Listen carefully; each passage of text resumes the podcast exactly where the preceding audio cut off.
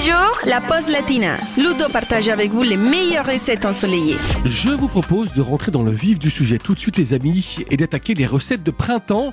On va donc se faire plaisir pendant quelques temps avec des petites salades, des petits plats légers ou pas et surtout bien colorés. Et au menu, aujourd'hui, nous avons tout simplement un carpaccio de bœuf à la burrata pour changer un petit peu du parmesan. Alors notez bien tout de suite la liste des courses.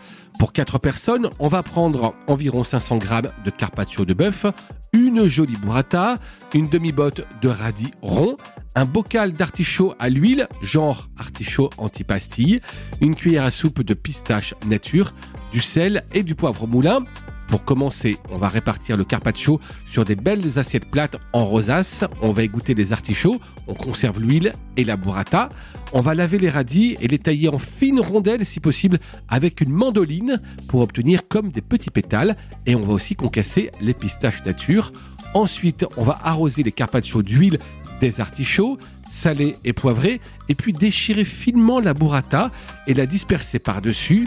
Enfin, on va couper les artichauts en quatre et faire la même chose, et puis parsemer avec les pétales de radis et les pistaches concassées, et donner un dernier tour de moulin à poivre. Attention, attachez bien votre serviette autour du cou et régalez-vous.